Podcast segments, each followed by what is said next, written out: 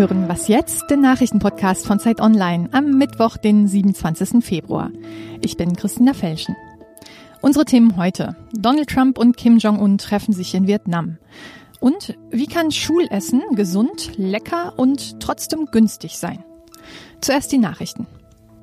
Viele US-Amerikaner werden heute live im Fernsehen verfolgen, wie Trumps ehemaliger Anwalt Michael Cohen vor dem US-Kongress befragt wird. Zur Russland-Affäre darf er heute zwar nichts sagen, weil die Ermittlungen noch laufen, aber es gibt auch so genug zu besprechen. Die Themen klingen wie in einem Krimi.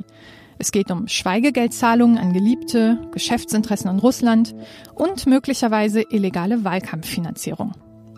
Cohen hat zehn Jahre lang für den Trump-Konzern gearbeitet und sich dann von seinem Ex-Chef abgewendet. Sein Anwalt kündigte erschreckende Aussagen über Trump an.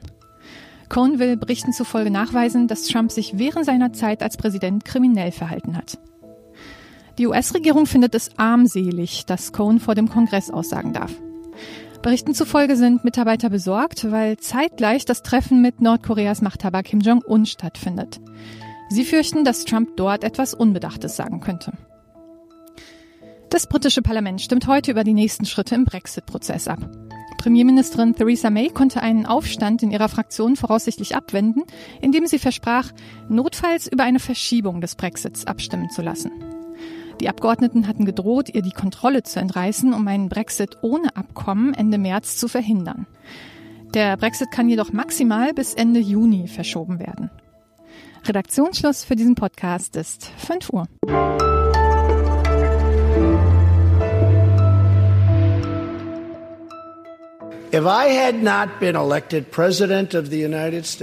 Wenn ich nicht zum Präsidenten gewählt worden wäre, dann wären wir jetzt in einem schlimmen Krieg mit Nordkorea. Das glaube ich jedenfalls. Mein Verhältnis mit Kim Jong-un, das ist gut. Es bleibt noch viel zu verhandeln. Wir treffen uns am 27. und 28. Februar in Vietnam. And 28th in Vietnam. Wie der US-Präsident Donald Trump Anfang Februar angekündigt hat, trifft er sich nun also ein zweites Mal mit Nordkoreas Machthaber Kim Jong-un. Und er hat recht, es gibt tatsächlich viel zu besprechen. Es soll um Atomwaffen, Wirtschaftssanktionen und das offizielle Ende des Koreakriegs gehen, der seit 1953 formal gesehen nur wegen eines äh, Waffenstillstands ruht. In unserer Hamburger Redaktion habe ich Steffen Richter angerufen. Er ist Redakteur für internationale Politik. Moin Steffen. Hallo Sven. Ja, wir erinnern uns an letzten Juni, als Trump und Kim sich das erste Mal trafen. Das an sich war ja schon historisch. Einen wirklichen Deal, wie vorher angekündigt, gab es aber nicht, obwohl Trump anschließend ja twitterte, dass von Nordkorea keine nukleare Gefahr mehr ausginge. Steffen, mal grundsätzlich, was bringen solche direkten Gespräche überhaupt? Tja, meinst du direkte Gespräche mit so einem Diktator oder Diktatoren allgemein, ne?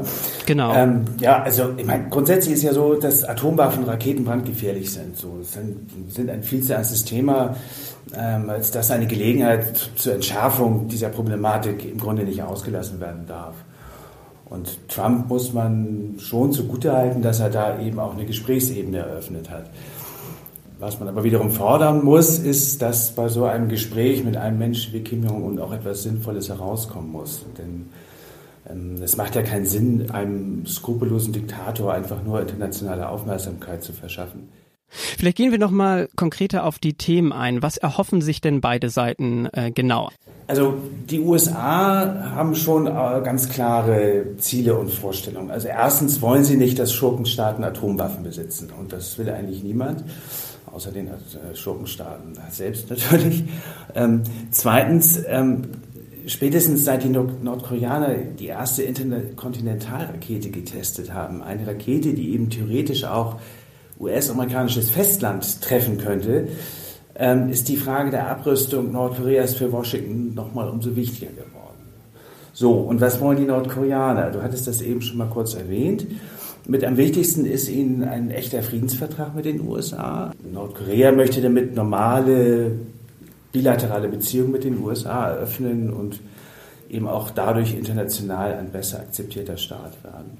Und das Zweite, was die Nordkoreaner wollen, ist, dass die internationalen Wirtschaftssanktionen gegen sie gelockert werden. Das sind Sanktionen der UNO wegen ihres verbotenen Waffenprogramms, als auch Sanktionen der USA selbst gegen Nordkorea. Dieses Treffen ist ja tatsächlich etwas im Hintergrund äh, stärker vorbereitet worden als das erste. Glaubst du denn grundsätzlich, dass die Nordkoreaner irgendwann ihre Atomwaffen aufgeben werden? Also, dass sie sie irgendwann aufgeben werden, so richtig vorstellen kann ich es mir noch nicht, da die Nordkoreaner sehr, sehr misstrauisch auf ihre Umwelt gucken. Sie misstrauen nicht nur den Amerikanern, sie misstrauen auch den Chinesen und den Russen und den großen Atomstaaten, die um sie herum sind. Und ähm, also man muss allerdings eins sagen, Singapur ist schon so ein bisschen etwas geschehen, wenn eben auch nicht wirklich viel. Die Nordkoreaner haben ihre Raketen- und Atomtests ja vorläufig gestoppt, also 2018 passierte nichts mehr und das ist tatsächlich insofern wichtig, als dass wer, wer nicht testet, kann sich technisch auch nicht weiterentwickeln. Das ist schon so ein Signal gewesen. Also insofern, es ist ja schon was in Bewegung und ähm, ich glaube, ich kann mir vorstellen, dass Trump wirklich mit einem Angebot kommt, das eine so eine Perspektive für so einen Friedensvertrag eröffnet. Dann schauen wir einfach mal, ob und was ausgehandelt und vielleicht dann auch vereinbart wird. Danke dir, Steffen, für diese Einschätzung. Gern geschehen.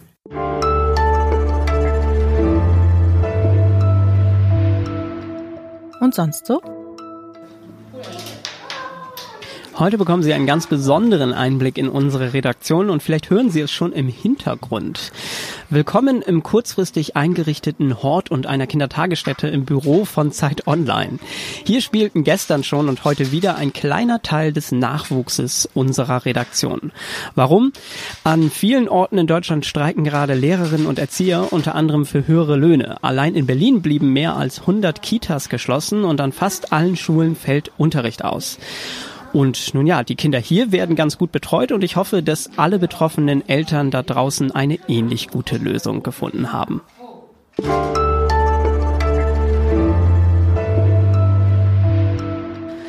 Raus aus der Zeit Online-Kita, aber wir bleiben bei Kindern und der Frage, was gibt's eigentlich heute zu essen? Bei mir im Studio ist mein Kollege Zacharias Zacharakis, Redakteur im Ressort Politik, Wirtschaft und Gesellschaft. Hallo Zach. Hallo Sven. Du hast dich ausgiebig mit Mittagessen beschäftigt, genauer gesagt mit Schulessen, ein aufgeladenes Thema, nicht nur für Eltern, denn es soll gesund und lecker sein und nicht zu viel kosten. Und du warst in Berlin unterwegs, in Großküchen und Schulen und hast in die Töpfe geschaut sozusagen. Was kommt denn dort auf den Tisch in den Berliner Schulen?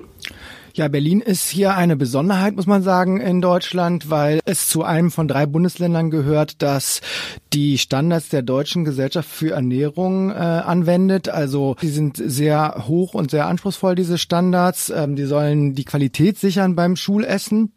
Da geht es zum Beispiel darum, dass ein Bioanteil von mindestens zehn Prozent dort vorkommt in diesem Essen, dass äh, bestimmte Zusätze nicht verwendet werden, dass keine Geschmacksverstärker verwendet werden, dass kein Formfleisch verwendet wird dass es eine bestimmte Variation in den Menüplänen gibt mit viel Gemüse und äh, ja relativ wenig Fleisch und äh, Fisch.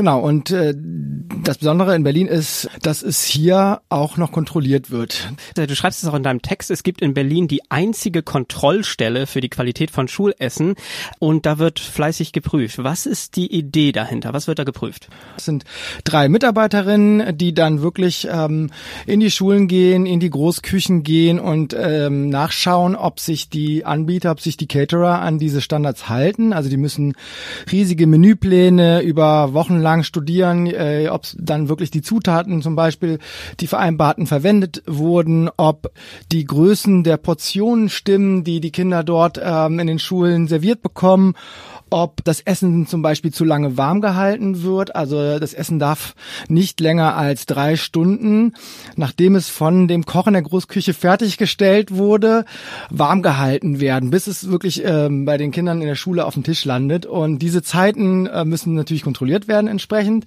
Genau, und das machen diese Mitarbeiterinnen in ja, der Kontrollstelle. Ja, wahnsinnig viel Arbeit, aber auch wichtige Arbeit. Wir müssen aber natürlich auch über den Preis sprechen. Denn eine Mahlzeit in Berlin darf nur 3,25 Euro kosten. Und da stellt sich natürlich die Frage, geht das beides? Gutes Essen und niedriger Preis? Ja, die Caterer hier in Berlin haben sich vor äh, vier, fünf Jahren ungefähr darauf äh, eingelassen, diesen Einheitspreis zu akzeptieren, also 3,25 Euro pro Mahlzeit. Und die finden das, die fanden das erstmal gut, weil ähm, für die dann klar war, der Wettbewerb läuft jetzt nicht mehr über den Preis, der ist ja für alle gleich, sondern über die Qualität.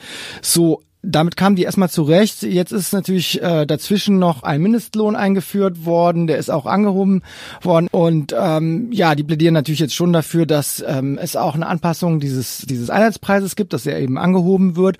Aber prinzipiell sagen äh, auch die Anbieter, dass das Kochen mit diesen DGE-Standards äh, nicht unbedingt teurer ist. Also es kann funktionieren, auch mit, mit hoher Qualität.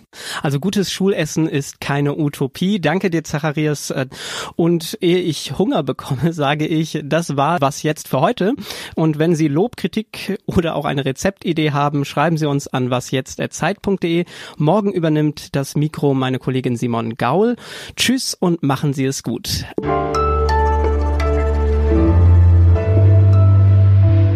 Was gab es bei dir als Schüler denn? Bei mir gab es nur zu Hause was.